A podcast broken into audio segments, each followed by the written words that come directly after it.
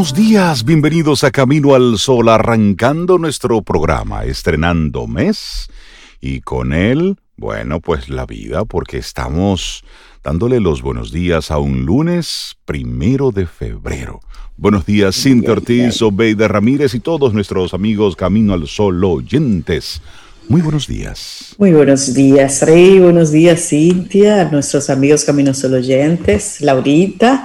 ¿Cómo pasaron el fin de semana? ¿Cómo están? ¿Cómo les amanece? Ah, ¿Cómo están Muy bien, el fin de semana estamos bien, nos amanece bien. Pretendemos que siga así el resto del día. Buena intención. Primero de febrero. Ya estamos en el segundo mes del año, señores, señores. Segundo mes del 2021. Así es, de relajo. De relajo. así es. Y esperamos que tú, amigo Caminar Solo Oyentes, también así un poquito sorprendido, pero digas, ok, ok, el primero ya pasó. Vamos, vamos para el segundo ahora, con buen ánimo. Enero, check. Vámonos a febrero. Con vamos lo que a traiga. Sí, sí. Y bueno, ¿y tú, Sobe, cómo la pasaste? Yo bien, yo la pasé muy bien, tranquililla, bien en familia, bien en ejercicio, deporte, aire libre. Bien, súper bien. Eso está muy bien. Eso, es, eso es un privilegio, eso es una Salud tranquila. Y en trabajo también, que también es un privilegio tener trabajo. Y me pasé el fin de semana en trabajo y bien también. Bien.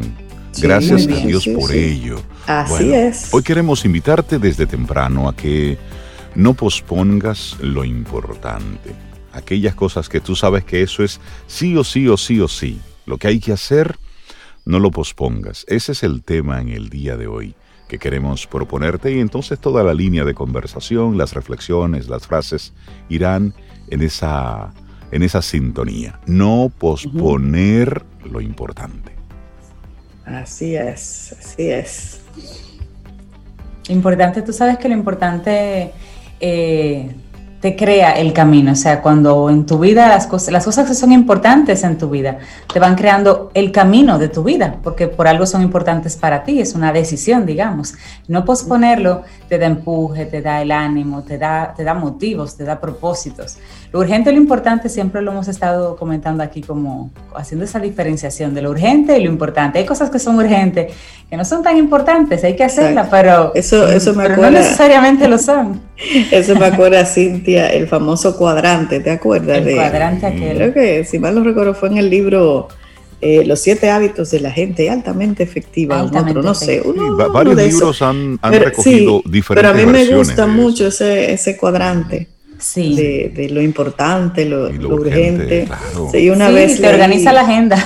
Sí, sí. No, y hay gente que vive en lo urgente todo el tiempo, aunque no sea importante. Entonces siempre está tarde. Exacto, y agotado. Exacto. Una vez vi yo un, letrero en un escritorio que me marcó para toda la vida. Decía, Rey Cintia, decía, lo que es urgente para ti, no necesariamente tiene que ser urgente para mí. Exacto. Porque es muy común transferir la urgencia.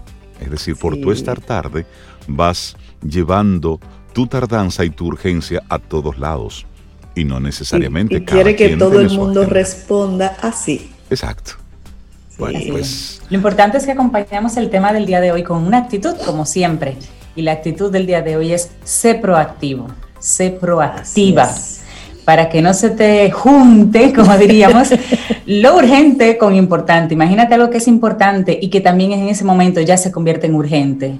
Rápido y bien no andan juntos, decían los señores mayores llenos de sabiduría. Así que hay que hacer las cosas con tiempo, ¿no? Dejar que algo muy importante para ti se convierta también en urgente. Iniciamos Camino, al Sol.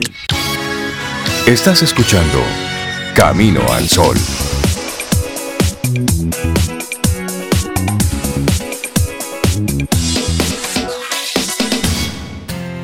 En Camino al Sol, la reflexión del día.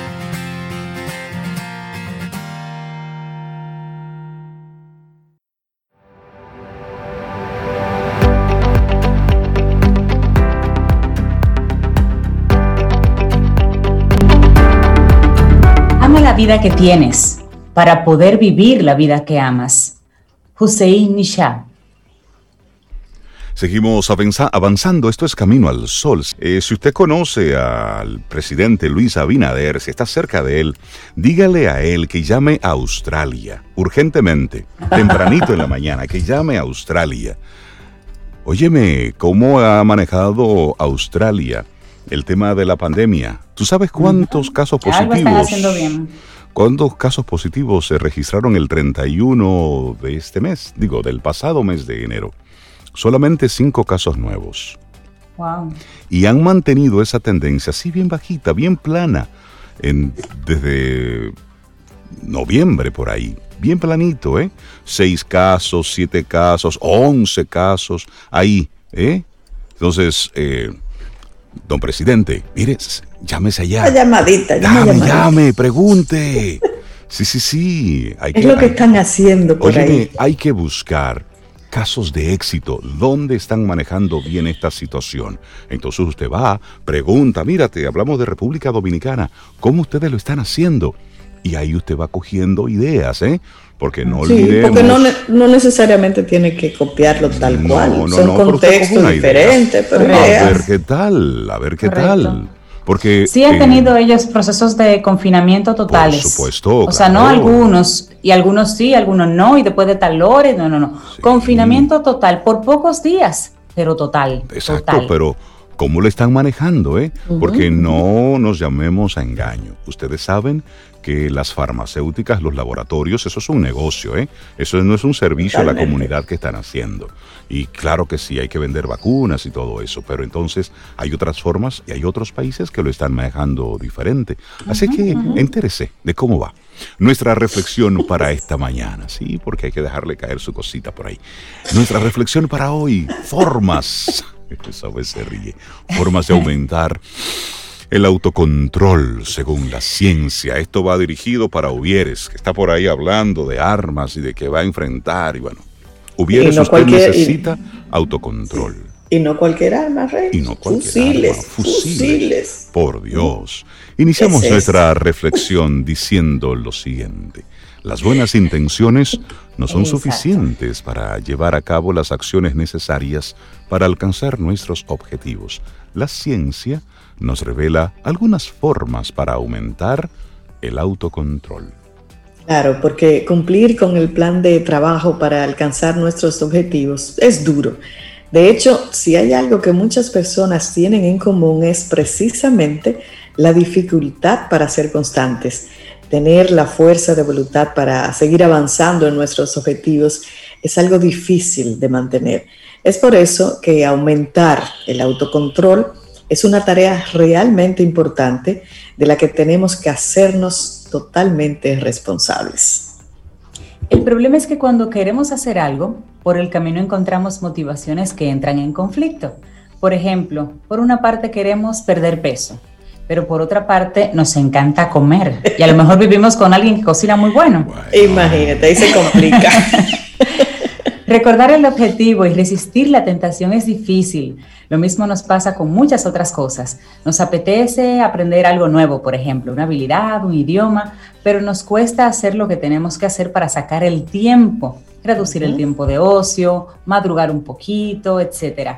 Aumentar el autocontrol y con ello la fuerza de voluntad es algo necesario para todo aquel que busca la superación personal tanto para mejorar en sus quehaceres diarios como para aumentar sus competencias personales y profesionales, con la vista puesta en ser mejor de lo que pueda llegar a ser. Así es. ¿Y cómo aumentar el autocontrol? Bueno, el autocontrol es esa capacidad de los seres humanos para someter, someternos a nuestros impulsos, emociones, comportamientos con el fin de lograr a largo plazo objetivos. Esa capacidad de ejercer autocontrol es lo que nos permite dirigir nuestra atención para alcanzar otro tipo de logros. Hay muchas propuestas para mejorar el autocontrol y aumentar la fuerza de voluntad. Por ello, te vamos a, compartir algunas de ellas que están probadas por la ciencia. Mantén el estrés bajo control. Y por ahí arrancamos hoy. Sí, bueno, y uno de los motivos por los que no perdemos el autocontrol y vemos que la fuerza de voluntad se desmorona es porque nos sentimos obligados, obligados a hacer algo como si esa imposición viniera de fuera. Es por eso que vernos libres, vernos responsables de nuestras acciones es la base del autocontrol. De hecho, las investigaciones muestran que las personas funcionan mejor y son más capaces de lidiar con el estrés cuando sienten que tienen el control. Si crees que las cosas están más allá de tu control, probablemente lo van a estar. Es más, sabemos que el estrés puede alterar el cerebro para perjudicar el autocontrol cuando nos enfrentamos a una elección. Según un estudio, los atributos de recompensa inmediata tienen más influencia en las decisiones después del estrés. Los científicos descubrieron que cuando los individuos elegían entre diferentes opciones de alimentos después de haber experimentado un tratamiento estresante, superaban los atributos de sabor de los alimentos y tenían más probabilidades de elegir un alimento poco saludable en comparación con las personas que no estaban estresadas. Wow. Bueno, los investigadores también encontraron que los efectos del estrés también son visibles en el cerebro. Los cerebros de los participantes estresados exhibieron patrones alterados de conectividad entre varias regiones cerebrales, lo que esencialmente reduce la capacidad de los individuos para ejercer el autocontrol sobre las elecciones de alimentos. Solo algunos de estos cambios se asociaron con el cortisol, una hormona comúnmente relacionada con el estrés. Los investigadores dicen que su estudio indica que incluso niveles moderados de estrés pueden afectar el autocontrol. Explica que esto es importante porque los factores estresantes moderados son más comunes que los eventos extremos y por lo tanto pues influirán en las decisiones de autocontrol con mayor frecuencia para una gran parte de la población porque se presentan más veces. Por lo tanto, necesitamos buscar herramientas y estrategias para gestionar y regular el estrés. Y en ese sentido, por ejemplo, pararse, respirar profundamente cuando nos sentimos abrumados o cuando aparece una tentación, es una buena forma de controlar nuestros niveles de estrés y de mejorar también nuestra fuerza de voluntad. Comer adecuadamente, hacer ejercicio, meditar también ayuda. Y es cierto que cuando tú estás estresada, tienes muchas cosas y dices, vida ¿qué tú quieres comer? ¿Qué tú dices? Lo que sea, mira, tráeme lo, que, sea. Lo que sea. Tú no estás eligiendo ahí productivamente. mira, tráeme lo que sea. Es un instinto básico. es cierto. Entonces, ya que estamos en esa misma línea, pues sigue tu plan, de acuerdo con un estudio que fue publicado en el Journal of Personality and Social Psychology. La autoafirmación facilita el autocontrol cuando el recurso se ha agotado. La autoafirmación. Esto mejora el autocontrol al promover niveles más altos frente a niveles más bajos de construcción mental. La autoafirmación, por lo tanto, es prometedora como estrategia mental que reduce la probabilidad de un fallo de autocontrol un buen ejemplo de esto es la diferencia entre decidirse a sí mismo, decirse a sí mismo, no puedo y no. Se ha demostrado que recuperar el control de la situación utilizando la frase no tengo es más eficaz para ayudarnos a seguir el plan previsto y romper con malos hábitos. Cada vez que te dices a ti mismo no puedo, estás creando un circuito de retroalimentación que es un recordatorio de tus limitaciones. Esta terminología indica que te estás obligando a hacer algo que no quieres hacer. Por lo tanto, trata de decirte que no cuando haces ese mal hábito, en lugar de castigarte diciéndote que no puedes. Bueno, y hay otra estrategia y es practica el mindfulness. Se ha demostrado que la meditación de atención plena o mindfulness mejora una amplia gama de habilidades relacionadas con el autocontrol y la fuerza de voluntad, incluida la atención, el enfoque, el manejo del estrés, el control de los impulsos y la autoconciencia. La meditación cambia tanto la función como la estructura del cerebro para apoyar el autocontrol. Tan solo ocho semanas, ocho semanas de entrenamiento breve de meditación diaria son suficientes para conseguir eso. Otros estudios han encontrado que la meditación como tal es muy útil para aumentar el autocontrol cuando se está tratando de eliminar adicciones o malos hábitos, como por ejemplo dejar de fumar, o también para conseguir mejoras personales como bajar de peso. Estas son apenas tres herramientas de muchas que existen para desarrollar el cada vez más necesario autocontrol. Te repetimos, la primera estrategia, bueno, mantener el nivel de estrés bajo control. Segunda, sigue tu plan. Recuérdate, no, yo me enfoqué, yo dije que yo iba a hacer tal cosa. Sigue el plan. Y número tres, practica mindfulness o cualquier tipo de, meditación que te pueda ayudar. Es tu centrarte, dedicarle cada día unos minutos a pensar sobre eso, el por qué tomaste esa decisión para que sirva como un elemento de reforzar ¿eh? eso que que quieres mejorar, que quieres controlar. Disfrutemos un delicioso café escuchando Camino al Sol.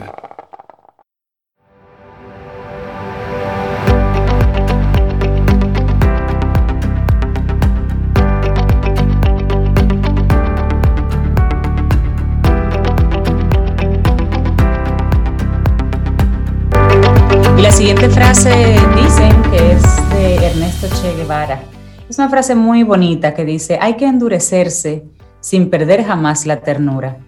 Y lo habrá un hombre de armas. Vamos avanzando. Esto es Camino al Sol a través de estación 97.7 FM y también a través de caminoalsol.do. Muchísimas gracias por estar ahí conectados con nosotros y darle los buenos días, la bienvenida a César Cordero de Del Carnegie. César, buen día, ¿cómo estás? Muy buenos días, gracias a Dios, muy bien. Y ahora sí, comenzando, mire, si usted es de esas personas que dice, ay, que los lunes, bueno, pues piense que hoy es el primer lunes del mes. Estamos estrenando mes. Sí. sí. Así es. Primero, o sea, estamos a primero de febrero. Y es el segundo mes del año, o sea que ya quítese todo eso, de que, que no, que estamos comenzando el año. No, no, ya usted tiene que estar activo en todos los sentidos ya no podemos estar que ya pasaron los fines de semana eh, eh, medium, large y extra large. Sí, porque tuvimos en enero, tuvimos fines de semana. De todos los tamaños. De todos los tamaños. Entonces ya es hora de ir enfocando realmente hacia dónde nosotros vamos a poner nuestra visión y qué queremos de este año, que fue exactamente lo último que compartíamos hace unas semanas. O sea, ¿Qué tú quieres de este año? En función no de yo espero, sino de yo voy a hacer que suceda. Voy a hacer mi mejor esfuerzo. Ya luego veremos en la marcha, en el camino, cómo se van dando las cosas y cómo vamos haciendo los ajustes. Porque se trata de tener un 2021 real y efectivamente diferente. Ese es el reto. Y comienzo por mí. O sea, el año pasado Ah, yo estuve viviendo como todos, ¿verdad? Este año reinventándonos, viendo las cosas, aprovechando cualquier situación para aprender de ella. Entonces, queremos este año comenzar con la siguiente declaración y es parte de nuestros programas. Es una declaración de simplemente dos sentencias. Yo solía ser, yo elijo ser. Miren qué fácil. Y esa es la orientación, esa es la orientación del, del tema de hoy. Yo solía ser, yo elijo ser. Entonces, yo creo que cualquier persona puede en poco tiempo hacer una reflexión de yo solía ser y hacer una lista. Yo solía ser y puede verse, si quiere, cinco años atrás, tres años atrás y todavía el año pasado. Yo solía ser y ahí haga una lista una persona que se preocupaba, que se ponía ansiosa, que no organizaba bien las cosas, que reaccionaba de manera reactiva a los eventos. Y usted puede hacer una lista rápida, mirando simplemente cómo actuó durante todo este proceso, ¿verdad? En los últimos años y sobre todo en el año donde se declaró la pandemia que todavía estamos viviendo. Porque aunque eh, muchos países han aprendido y han manejado la situación de diferentes maneras y le ha dado el resultado que buscaban, seguimos todos bajo el mismo concepto de pandemia. O sea, todavía no se ha quitado el concepto de pandemia. ¿Por qué? Porque es un tema de mayoría. Tiene que llegarse a un estado de seguridad y de control masivo para que la OMS retire ese concepto de pandemia. Entonces ya diga, cada país de manera individual siga los siguientes protocolos. Entonces, si yo traigo eso a lo que es mi desarrollo personal, eh, Sobeida, Reinaldo, Cintia, y comienzo a reflexionar, yo solía ser, vamos entre nosotros a decir, ¿qué pudiéramos decir de nosotros dominicanos que podemos sacar de este año? ¿Qué, pudiéramos sacar? Vamos a ver, ¿qué ustedes me ayudan? ¿Qué aprendimos este año? ¿Qué oh. vimos? Sí, en general los dominicanos, bueno. Eh, sí, sí. está difícil, no sé a nivel general, ¿qué aprendimos? No, no, no me queda Yo solía ser orgulloso, seguimos siendo mm, orgullosos. Seguimos siendo orgullosos. De verdad en este ejercicio, ser, César, lamento no poder ser de mucha ayuda. Yo solía ser desobediente. Sí, somos, Ve, entonces ese es el detalle, porque cuando nosotros hacemos esta autorreflexión, si lo enmarcamos en un sentido general, que es lo que marca nuestro país, vamos a ver como, conchole, pero es que lo que voy a encontrar es negativo. Y ahí viene un detalle. No todos somos así aquí en el país habemos muchas personas que podemos decir que del año pasado para acá, mira, yo solía ser un poco intolerante, ahora soy más tolerante. Eh, yo solía ser un poco desorganizado, he, aprendido a organizarme. Ah, yo solía a no darle valor a las cosas, ahora le doy valor a las cosas. A no ser tan obediente, ahora ser más obediente. Entonces, como dice una frase, no todo está perdido.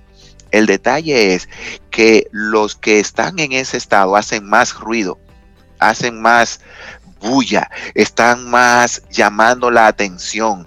Yo estoy seguro de que son más los jóvenes que están procurando aprovechar eh, los estudios que lo que están eh, buscando evadirlo. Yo quiero apostar a eso de que somos más lo que estamos buscando salir adelante que lo que estamos quedados en un estado simplemente de complacencia y de zona de confort esperando a que nos den. Entonces, si solíamos ser así, tenemos que ser de una manera diferente. Y ahí entra el poder de desarrollar una visión distinta, donde yo elijo ser. Y querramos o no, este 2021 que hemos declarado desde lo que nosotros hacemos, el año de las oportunidades, el año de lograr grandes cosas, seguir ese proceso de transformación. Es el año donde también vamos a ser retados. A que a no quedarnos en el solíamos ser y decidir ser diferentes cosas que tenemos que considerar para este 2021, porque es una demanda y usted lamentablemente, yo y cualquier persona que no lo quiera asumir, va a pagar las consecuencias, va a pagar el precio. ¿A qué me refiero? Las empresas, todas, y hay una información, por ejemplo, a septiembre del 2020, en, en, base a todo esto que estamos viviendo de la pandemia, la proyección la proyección cuando se cumpla el primer trimestre de este 2021 es que habrán 250 millones de despidos, personas que perdieron su trabajo. Estamos hablando de un número importante. un número importante. Y cuando miramos eso es en todos los estados, en todas en todas las profesiones. El índice de deserción estudiantil se habrá disparado entre un 8 y un 10%.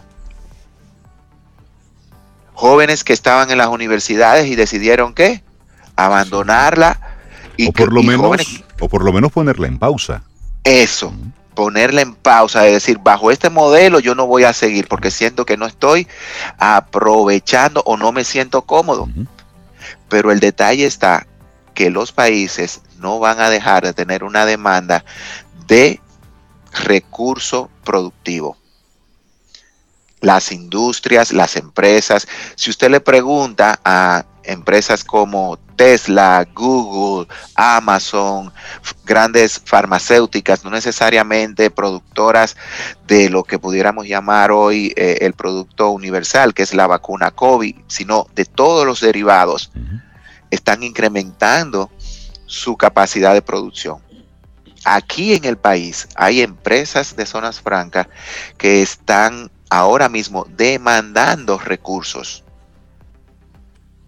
O sea, en vez de despedir personas, están buscando contratar personas porque saben que la demanda en función de lo que producen va a crecer.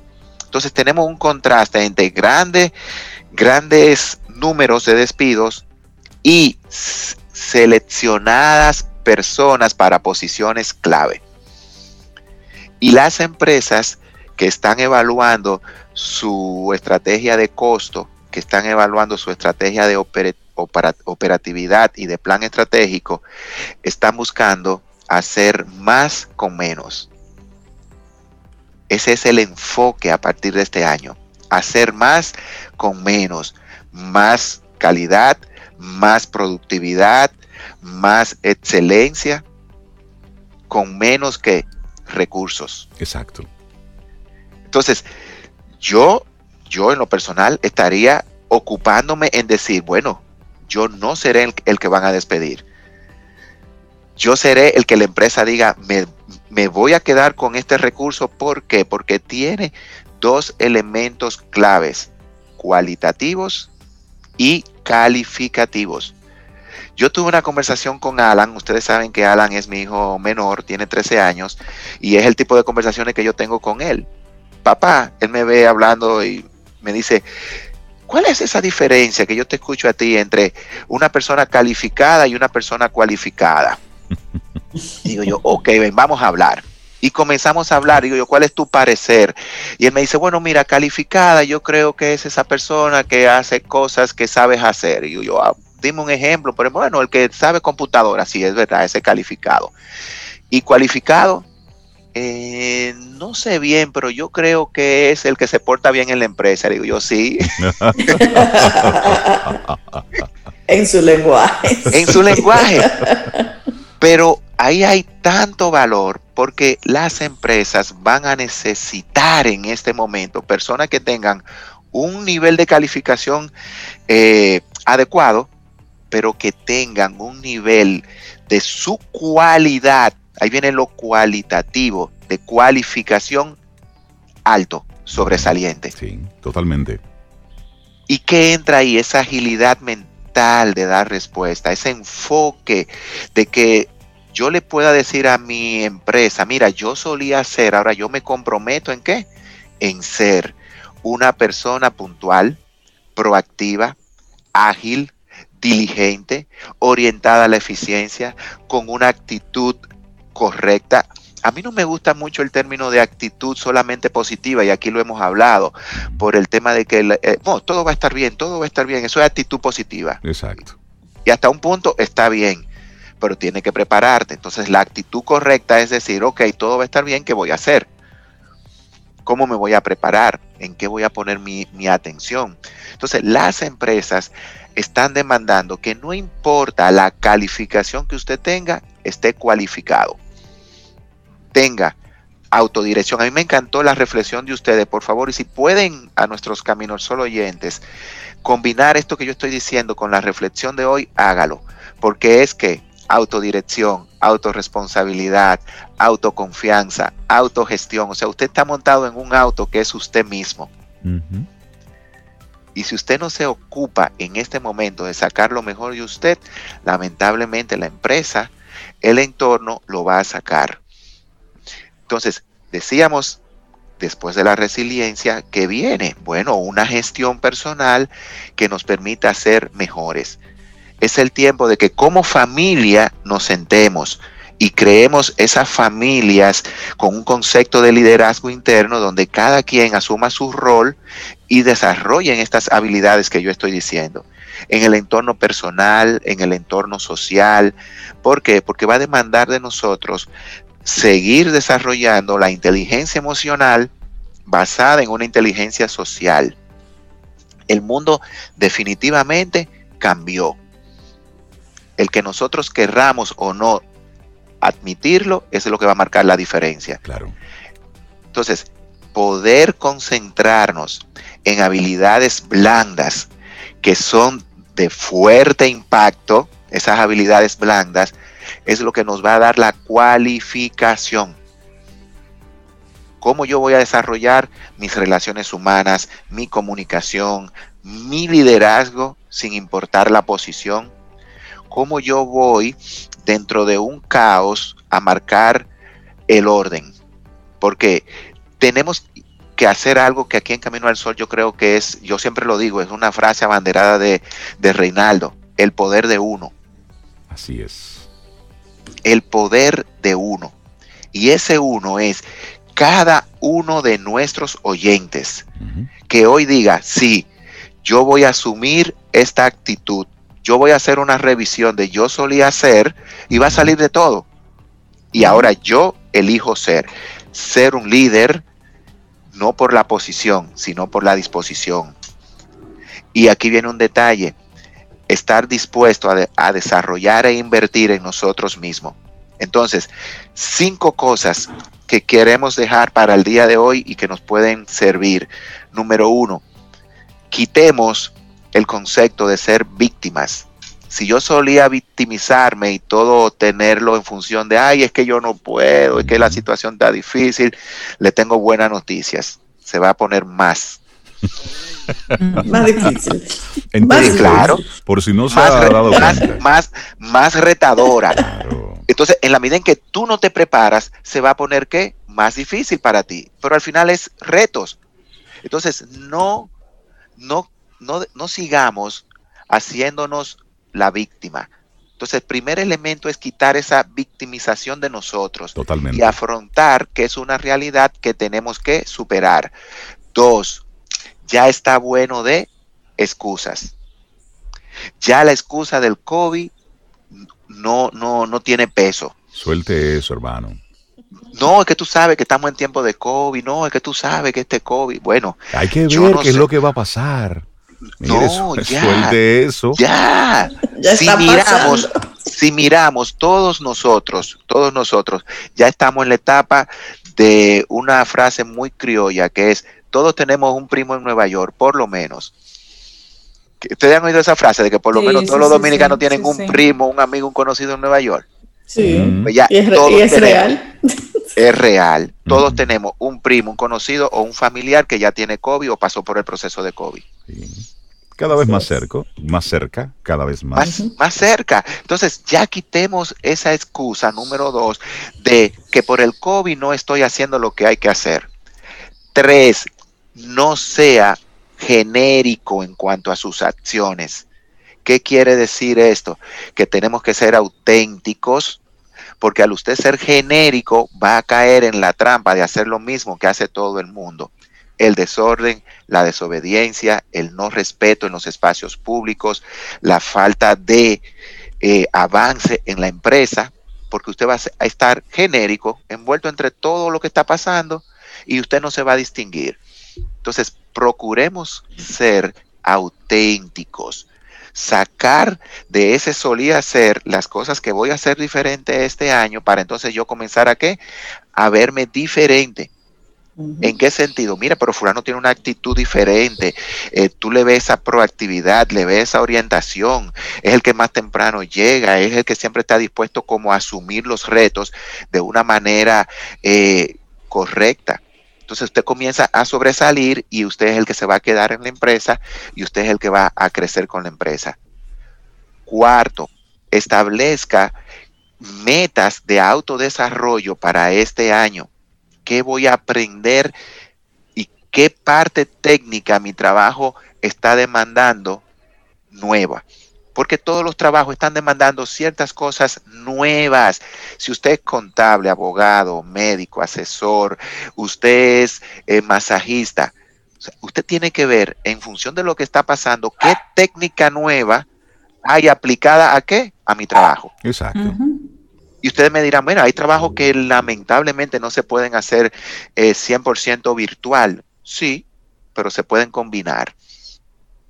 Por ejemplo, un masaje es muy difícil darlo de manera virtual. No, Tiene que además, ser- ¿quién quiere un masaje virtual, César?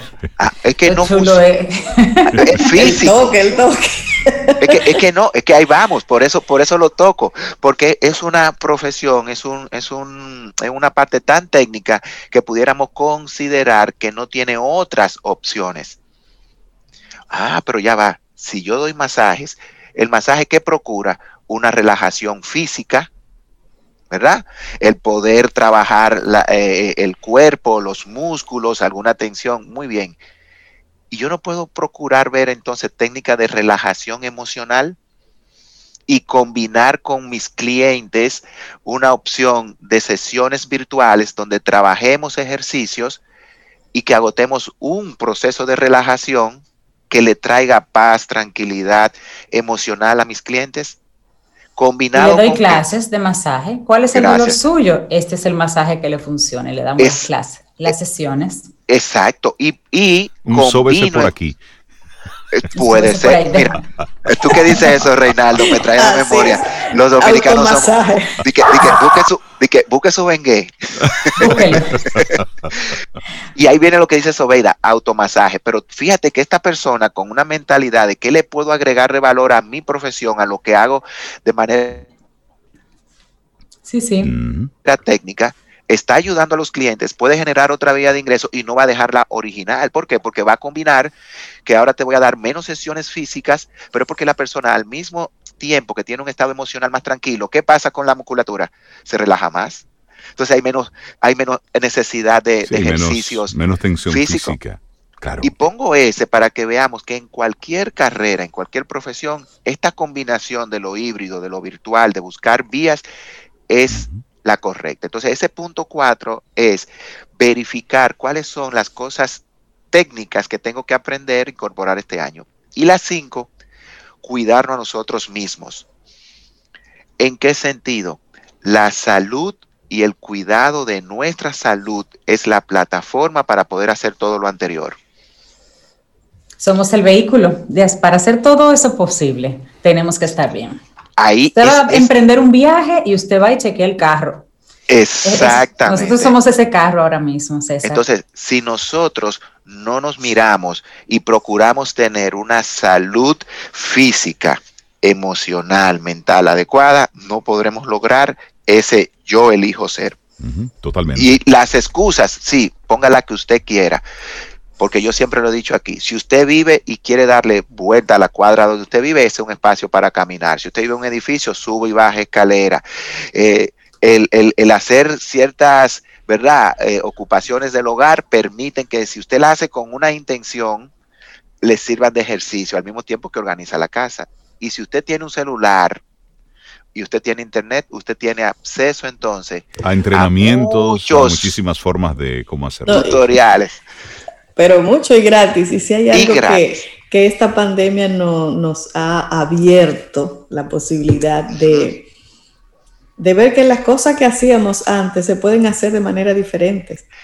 Totalmente. Si hemos aprendido eso mínimo, ya tenemos un gran paso ganado. Totalmente.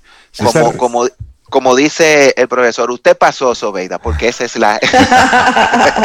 y con buenas notas, porque ese es el mensaje. Entonces, señores, quitemos todo esto y simplemente declaremos, no importa lo que yo solía hacer, yo elijo ser y enfocar nuestras energías en que sí podemos tener este año 2021 lleno de logros, de metas, porque me voy a concentrar en desarrollar mis cualidades sin perder de vista mis calidades. Eso, de eso se trata. La gente que quiera conectar con contigo, César, con Dale Carnegie y los programas que están ofreciendo. Bueno, 809-732-4804. Ya tenemos disponible el kit de liderazgo, de servicio, de crecimiento, de desarrollo personal. El programa Generation Next totalmente transformado y, actualizado al mundo que estamos viviendo. Cómo ayudar a nuestros jóvenes a enfrentar esta realidad que ellos pensaron que ya para este tiempo iban a estar en un aula, sentaditos en sus colegios y que todo iba a estar ah, normal. Ah. Entonces, ¿cómo prepararlos para que este año sea productivo para ellos, puedan seguir enfrentando los retos en base a las habilidades blandas, en base a esas cualidades que necesitamos? Entonces, como dije anteriormente, no hay una fecha de decir es mañana, pero sí están abiertas las inscripciones de liderazgo de Generation Nets, de el programa de Dell Carnegie para desarrollar nuestras capacidades, el Dell Carnegie Course. O sea, es simplemente que usted decida, yo elijo ser una persona que va a invertir en sí mismo. Ya, 809 732 4804.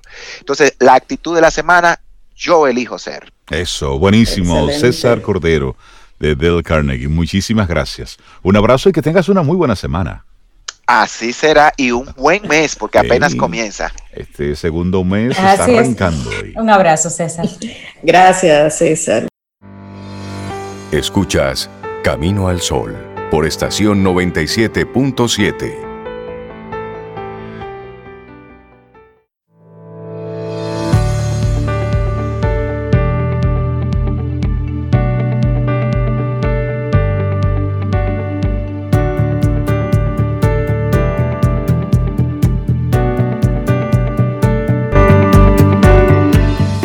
Arriesgarse es perder el equilibrio momentáneamente, pero no arriesgarse es perderse a uno mismo.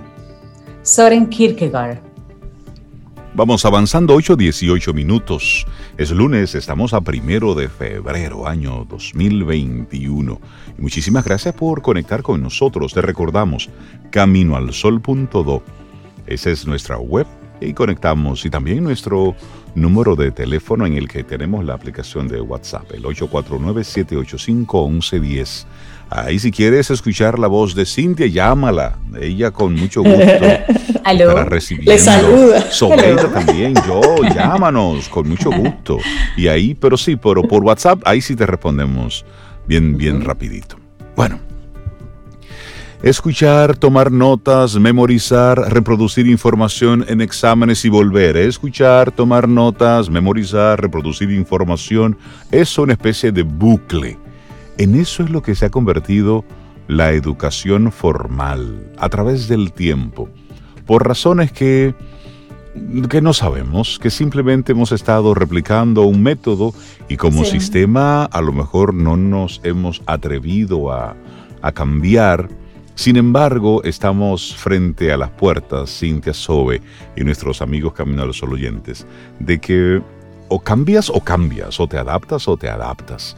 Y a propósito de esto, hay un experto en innovación educativa, su nombre es Eric Masur, y él apuesta por un aprendizaje interactivo que se se aleja completamente de los modelos tradicionales basados en clases magistrales y en memorización de datos. Y él dice un poco más, él dice, la educación formal acaba con nuestra motivación intrínseca por aprender. y como tú decías, lo de escuchar, tomar notas, memorizar, reproducir información en exámenes, que va más allá de la pandemia. y. Tú dices que estamos a las puertas. Yo pienso que la puerta la tumbaron de repente y tuvimos que entrar todos, tú sabes. Un entrentón. Un entrentón ahí nos, nos abrieron esa puerta, ya tú sabes. Pero así son las líneas generales, como tú dices, de muchos sistemas educativos, actuales y pasados. Pero se pregunta este señor Mansur, ¿cuánto recordamos a medio plazo, a largo plazo? De lo que aprendemos en una clase de esa memorización? La respuesta, en la mayoría de los casos, es que poco, recordamos muy poco. Y gran parte de la culpa tiene que ver con la manera en que se transmite ese conocimiento. Dice Mansur, la educación es uno de los sectores que más innovación necesitan porque básicamente seguimos enseñando de la misma manera en que lo hacíamos hace cientos de años, cientos de años. Y Eric Masur es catedrático de física y física aplicada en la Universidad de Harvard y es el creador del método interactivo denominado Peer Instruction, o en español, instrucción entre pares. Un sistema perfeccionado a lo largo de 30 años, este de señor Eric Masur, que ante todo se aleja de las sempiternas lecciones magistrales que tienen al profesor como protagonista. Aquí los estudiantes se preparan el material antes de acudir a la clase y esto, la clase, se va a articular después a través de preguntas del profesor y debate de los propios estudiantes, de manera que se priorice la comprensión por encima de la memorización. Masur, que también es asesor del Simposio de Educación del Programa Académico Internacional de la Universidad Autónoma de Madrid, ha compartido ya su peer instruction en más de un millar de charlas alrededor del mundo. Y hay algunas preguntas que un diario internacional recoge en una intervención que tuvo con, este señor, Eric Masur.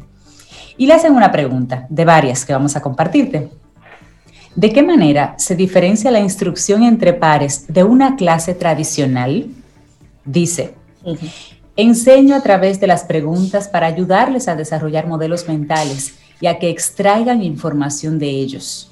Cuando empecé a implementar este método, no teníamos ningún tipo de tecnología. Yo solo hacía una pregunta y les pedí a mis alumnos que usando sus dedos en el pecho, más tarde él utilizó un dispositivo para lo que él usaba los dedos en el pecho en ese momento, para que ellos escogieran de entre varias opciones la que ellos creían que era la correcta. Ahora, con las clases virtuales, ellos escriben la respuesta en la plataforma, el 1, 2, 3, el 4 o el 5, por ejemplo. Y dice, yo intentaba formular mi pregunta para que aproximadamente la mitad de los alumnos acertaran la respuesta. Luego les pedía que buscaran un compañero o compañera cerca que tuviera una respuesta distinta para intentar convencerle de que la suya era la buena. Y ahí era que se daba la discusión. Por unos minutos todo se volvía muy caótico. Después les pedía que votaran otra vez.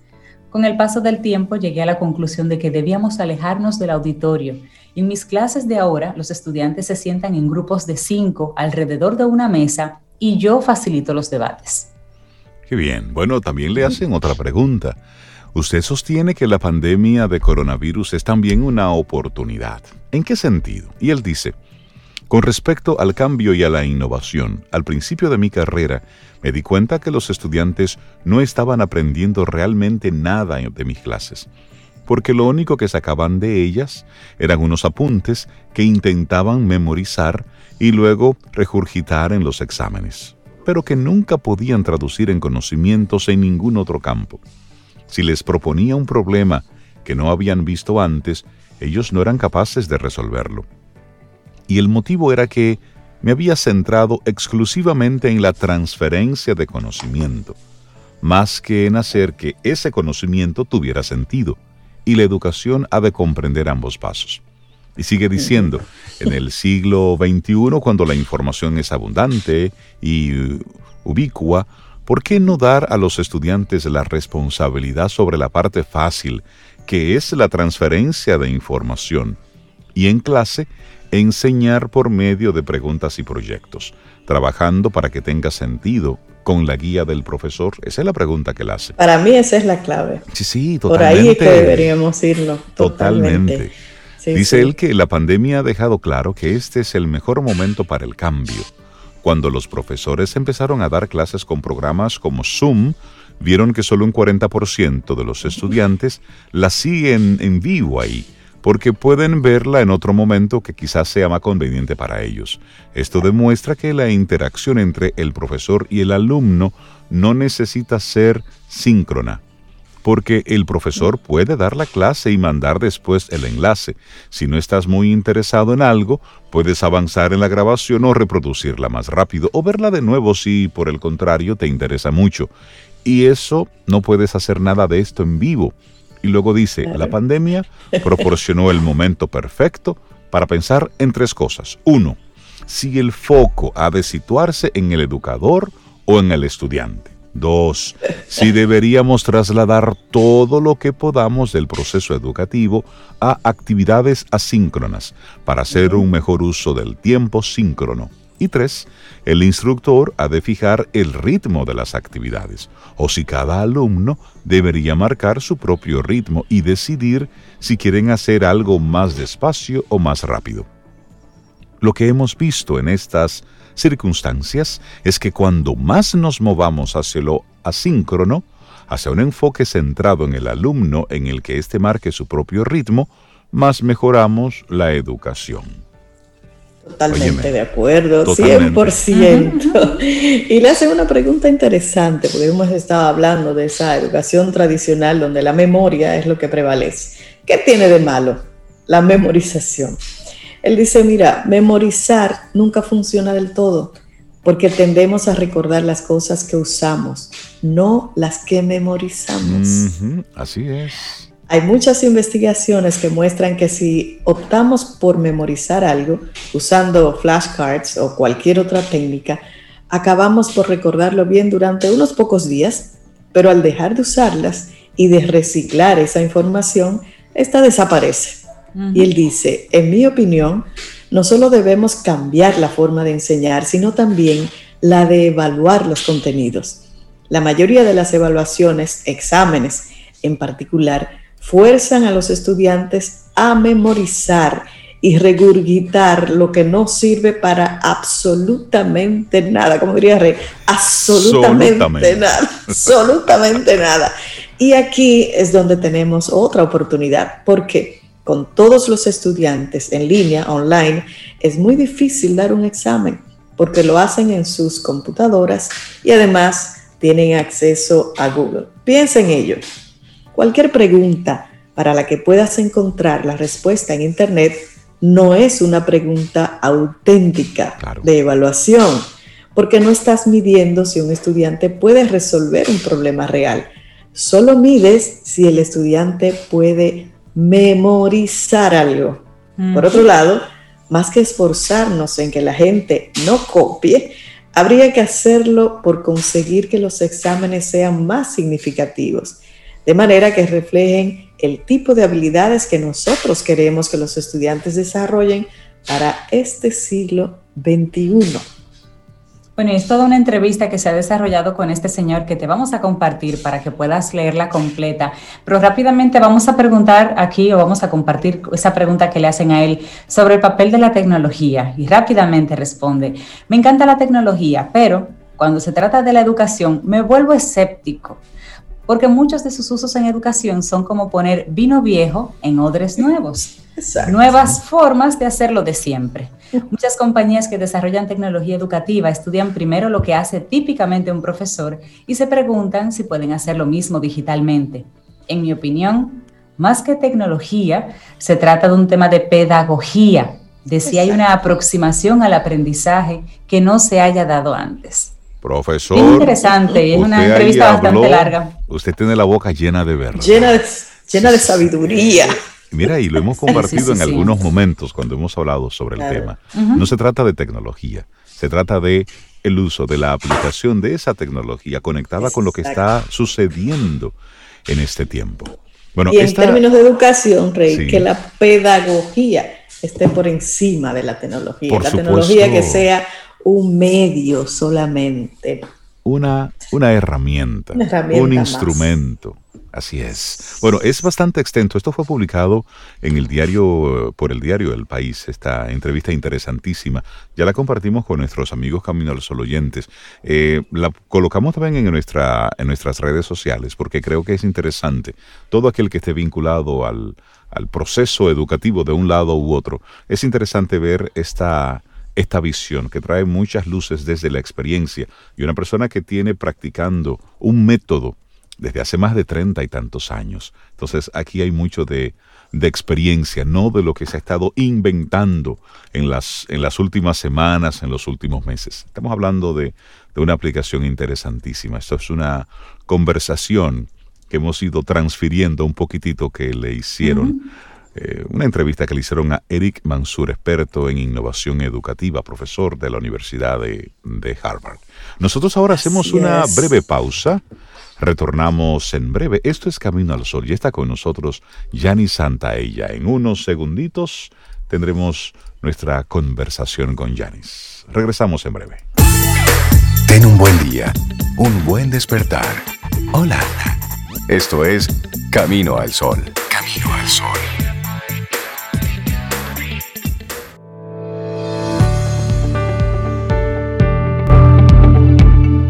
Crecer es perder ciertas ilusiones para poder abrazar otras.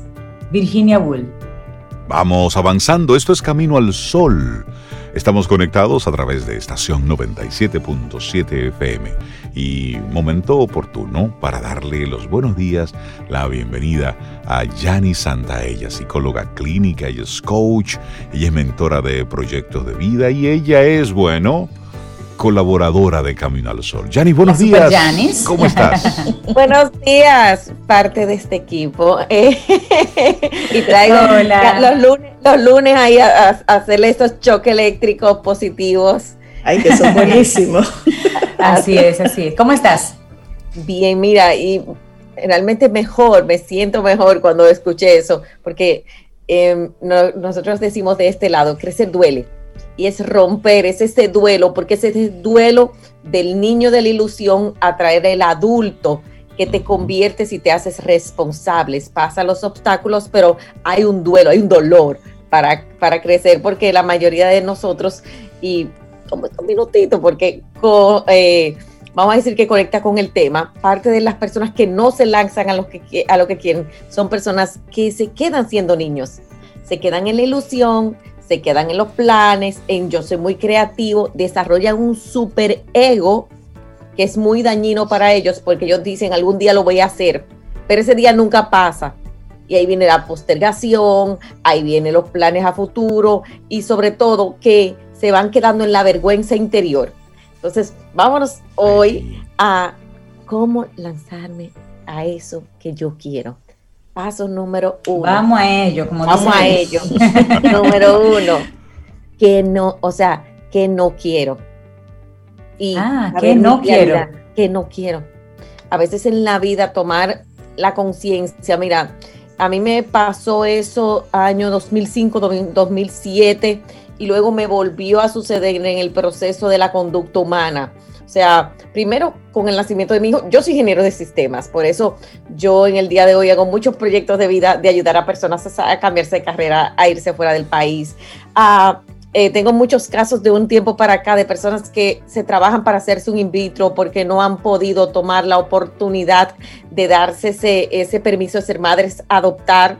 O sea, un proyecto de vida es mucho, a emprender, a salir del fracaso, pero hay ese paso de decir que yo no quiero y hay un segundo paso de, en realidad me di cuenta y mm. estoy en la disposición de evaluar cambios, estoy abierto a evaluar cambios. Porque muchas veces entonces entra ese proceso de los miedos.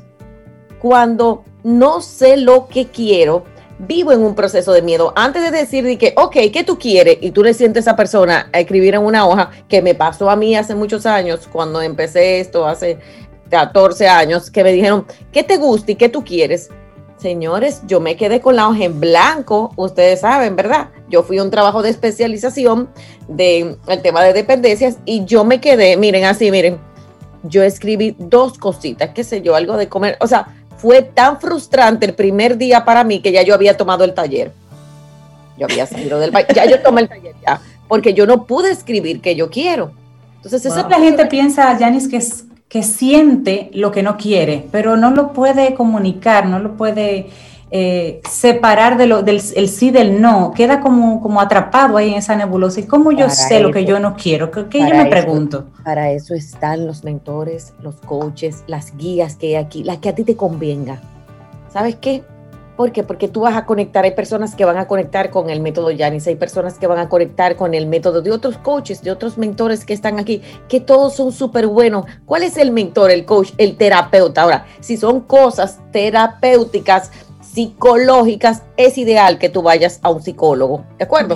Pero, señores, en este momento que la, hay tanta ayuda, tanta, tanta, tanta ayuda, es un momento para tú hacer un presupuesto de tu año, para tú trabajarte tú. Porque ¿qué nos pasa a los padres? Aquí tenemos buenísimos coaches de padres que invertimos en los hijos, invertimos aquí, invertimos allá, pero cuando nos toca a nosotros, que ya hace mucho nos pusimos de último, que nuestra autoestima no nos permitió decir, mire, esto es lo que quiero, nos pasa en las crisis.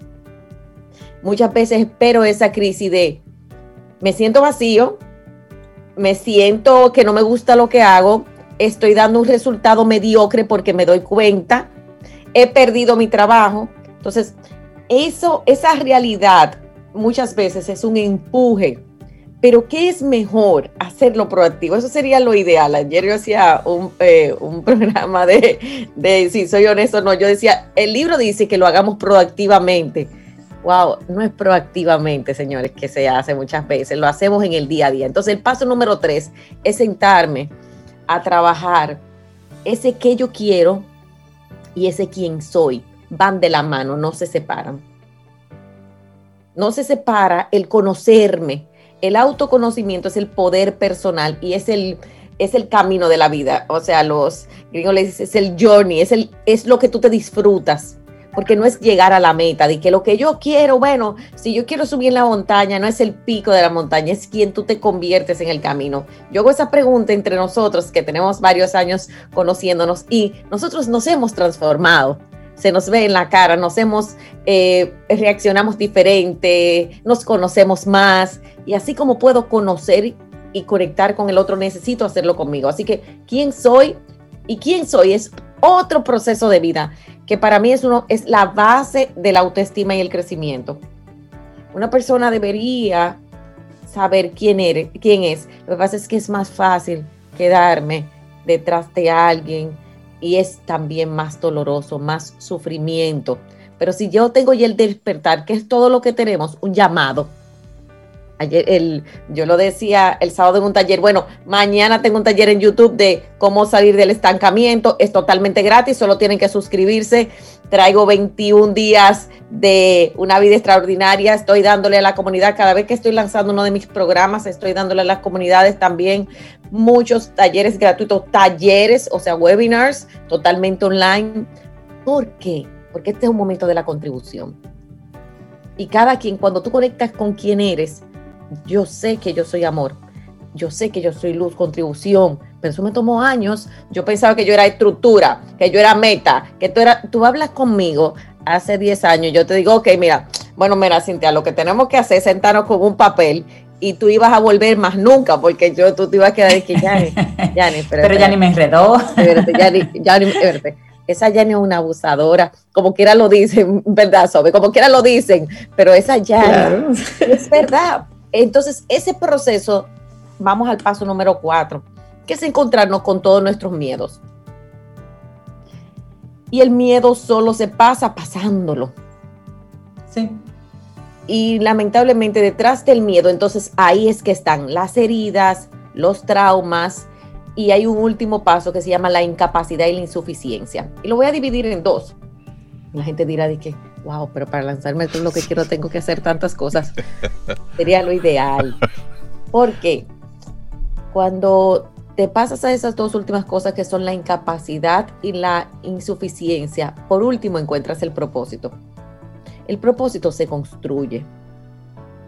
El propósito no es que un día, esta película Soul que ha revolucionado Disney, que ha sido bellísimo porque Disney la verdad es que tienen una capacidad de visión, de conectar con las necesidades humanas, o sea, hay que darle un premio a esa gente porque es verdad, es holístico. Por eso a mí me encanta este programa, mm. porque es holístico. Sale de aquí y entonces ahorita es una persona de energía. No, yo lo amo eso, de que tú puedas. Yo me pasé el año pasado estudiando la parte holística, la parte energética. Tengo dos años estudiando biodescodificación. O sea, no, no somos una sola cosa. No. Y no somos una sola cosa. En ese último punto, muchas personas no llegan ahí y lo quieren hacer perfecto perfecto es enemigo de lo práctico. Ese fue mi regalo de junio, mayo, junio del año pasado. Y cada día me ha probado más, Janis, no eres perfecta. Y me he trabajado muchísimo esa insuficiencia que yo lo, lo hacía queriendo ser perfecta, queriendo tenerlo todo perfecto, queriendo, o sea, para mí eso era una parte como que. Que yo no voy a ser perfecta y sufría mucho el perfeccionista o sufre mucho o definitivamente se va a la vergüenza. Y por último, el desarrollo de las capacidades, que está conectado con las habilidades. Todos tenemos poder. Ahora, no todos desarrollamos habilidades y competencias, que ahí César, ahí entra. Por eso, yo, en cuando en el, llego a ese punto 3 de quién soy y qué quiero, miro, ok, ¿cuál es mi referente? ¿Hacia dónde voy? Y por último, ese propósito grande, porque tiene que haber un propósito que mueva mi corazón, que yo llore, que yo me conecte y yo diga, wow, es que, lo que, es que yo amo lo que hago. Y por eso muchos, muchas personas te dicen, pero tú lo harías gratis. Hay muchos métodos de saberlo. Pero lo más importante para llevarlo a tres es saber hoy que no te gusta lo que quieres, que no sabes. A veces decir, yo no sé lo que quiero es tan sanador. Cuando yo dije a mí mismo, a, mí mismo y yo dijimos, es que yo no sé lo que yo quiero. Es más, es que yo no sé ni quién yo soy. Obviamente voy a tener parejas que no funcionan, voy a estar en un trabajo en falta de productividad, voy a estar triste, voy a estar en ansiedad, voy a vivir en un proceso donde digo, pero es que yo no encuentro mi problema. Es que tu problema muchas veces es visitar la niñez. Por eso yo soy eh, en proyecto de vida, los seis primeros módulos son relaciones. Trabajar, apostar a ti. Mamá, papá, miedo, sabotaje. Esos son los cinco primeros módulos. El seis, ¿cuál es el gran sueño? Ustedes sabían que todos sabemos lo que queremos. Inside, adentro, hay algo que te dice, wow, lo que yo soñé de niñez fue eso. Wow, yo siempre me vi haciendo esto. Wow, yo tengo esta capacidad de ayudar y a veces lo dejamos un hobby y está bien, porque el proceso de cada quien es perfecto para esa persona. ¿Y por qué es que lo vamos sepultando, Yanis? Porque no queremos crecerlo, no queremos encontrarnos. Yo le digo a las personas, ¿qué, pregunta es que hay que hacer una tarea para eso y, y la otra vía más cómoda. Y hay algo importante, señor Emilio. El ser humano huye del sufrimiento. Y eso se llaman los mecanismos de defensa. Laura, te voy a venir a hablar de los mecanismos de defensa. Y nuestra querida Félix puede hablar muchísimo y todo el que trabaja aquí en inteligencia emocional. Y el mecanismo de defensa es evadir, es racionalizar, es ponernos excusas, porque no, el cerebro no le gusta sufrir. Se desconecta de esas emociones y luego cuando vuelve y se conecta, por eso la tristeza no la distimia, no la depresión, esa tristeza es importante, que yo le llamo tomar conciencia. Oye, estoy triste, me siento mal, no me gusta. ¿Y por qué lo hago? Porque tengo mucho miedo y sobre todo ya me declaré fracasado, fracasada. Una parte mía, que son los pensamientos negativos, se activan y dicen, imagínate yo, que vengo de enseñar ese tema, ¿cómo tú te vas a poner que estudiar coaching ahora? Y, y, obviamente todo alrededor mío, cuando yo decidí esto, lo primero que me dijeron, Rey, fue lo siguiente. Mira, tú te puedes devolver cuando tú quieras. Mira, eh, eh, o sea, todo el que lanza un emprendimiento y todo el que a veces lo hacemos de manera forzosa, porque ya cuando yo llegué, ya yo no aguantaba más en la garganta mía. Ya yo dije, mira, es a perderlo todo nada. Y tampoco es lo que yo recomiendo. Por eso yo ayudo a la gente, le digo, tómate un año, prepárate, ve estudiando. O sea, yo ayer, eh, sí, domingo, conversaba con, un, eh, con una mentoría uno a uno que tenía y esa persona tiene mucho éxito en lo que hace. Y está conectado. Ya hace tres años habíamos tenido una conversación, había salido del proyecto de vida y me decía, es que yo me veo estudiando psicología forense. Eso es, señores, divorciadísimo de lo que él hace, pero chulísimo, porque cuando ayer él me dijo, mira, ya, ya, ya, ya yo lo entendí, mira, esto de estar conmigo, eh, tuvo una ruptura de pareja, a veces, a veces una ruptura de pareja, a veces, a veces es una voz interior, que es lo que se llama la toma de conciencia. Entonces, después viene que yo quiero, que no quiero, y estar muy seguro de que no, que no quiero en mi vida, que no quiero, que es lo que no quiero, que hay un descarte buenísimo y es importante el trabajo de crecimiento humano. Y eso es una, y eso es una gran cosa. Si ya usted está claro en lo que usted no quiere, ¿eh? ya usted va limpiando ahí poco a poco el panorama. Un paso inmenso. Paso para el paso número uno. tú sabes, para que, para que es buenísimo, para las personas, para las parejas. Eh, yo hablaba el sábado del poder de elegir, que todavía el webinar está disponible, solo tienen que escribirnos por DM o seguirnos. Ahorita eh, les dice a janis.santaella que siempre tenemos bueno, yo vengo con 21 días de una vida extra. Yo vengo con uno, con uno que mira. No, es que entren a Janis.santaella y ve el directorio de la A a la Z, de todo lo que tú inventas, muchacha. Es increíble. Exactamente. Ya no, y sobre todo tenemos de cada lanzamiento de proyecto de vida, de cada lanzamiento de mentorías, vamos a tener webinars gratuitos, eh, que son talleres propiamente. Mañana tengo en YouTube, que doy todos los martes Mira, Yanis, tú viniste hoy con pasos para lanzarme a lo que quiero. Dímelo rápidamente los cinco para que el Camino del Sol oyente cierre con, esta idea. Cinco, saber lo que no quiero. Para mí, como que, mira, yo no quiero esto. El uno. Saber lo que no quiero. El dos, tomar la conciencia y la decisión del cambio. Yo creo que el cambio es una decisión que tú conectabas ahorita, diciéndonos algo muy importante. Eh, a veces la distancia es lo que yo quiero versus lo que voy a hacer, en quién me voy a convertir. Número tres, quién soy y qué quiero. Ahí sí se conecta. Y ese uno de los, está en el medio, pero es el trabajo grueso, es el trabajo fuerte. Después, conectarme con mis miedos, pasar por los miedos. Y por último, vienen tres que yo los uno, que son la insuficiencia, o sea, hacerlo práctico. Mira, yo me voy a lanzar.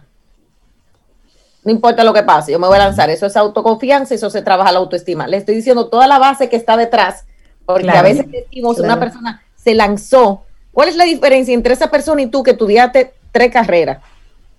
Que esa el otro se atrevió. Exacto. Tuvo más autoconfianza que tú. Eh, pero te dijo de que, o se, vio en se vio en el muro de, se vio en el muro en el punto de, en el punto de no volver. O sea, o me tiro o me hundo. Entonces, a veces llega ese punto, cada quien. Y la parte de la capacidad de capacitarnos, yo le digo a la gente, estudia mediadora todos los días, aprende, comprende, eso va a reciclar esos pensamientos negativos y te va a poner en otra visión, en otro significado. Porque si tú, aunque estás oyendo todo que está negativo, estás estudiando y dices, ¿cuál es tu visión? ¿Cuál es tu misión? ¿Qué tú estás haciendo en la vida? Y estudias lo que estás, o sea, hay que estudiar marketing digital. Todo el mundo deberíamos hay que estar conectado con, algún tipo de conocimiento nuevo, actualizado. totalmente. Especialización y sobre todo la parte de propósito yo dejo una tarea con la parte de propósito y como les decía, me encantó la película de Disney. El propósito no es la vida, el propósito es el porqué, ese, es eso que me mueve a motivarme, pero no es el, la vida, venimos a amar, a ser amados, a ser felices, a vivirla. Sí, ir mucho a la playa. A eso vinimos. a eso vinimos. Santa Santaella, la gente que quiera conectar contigo, este ¿cómo, ¿cómo conecta Gracias. no, Yanis.santaella, su página web, ahí están sus redes, todo con su nombre, Yanis Santaella, ahí está todo, todo, absolutamente todo. Un gran abrazo, Yanis, gracias por tus temas siempre. Y esperamos que hayas disfrutado del contenido del día de hoy. Recuerda nuestras vías para mantenernos en contacto. Hola arroba caminoalsol.do. Visita nuestra web y amplía más de nuestro contenido. Caminoalsol.do. Hasta, una, próxima, edición. Y pásala bien.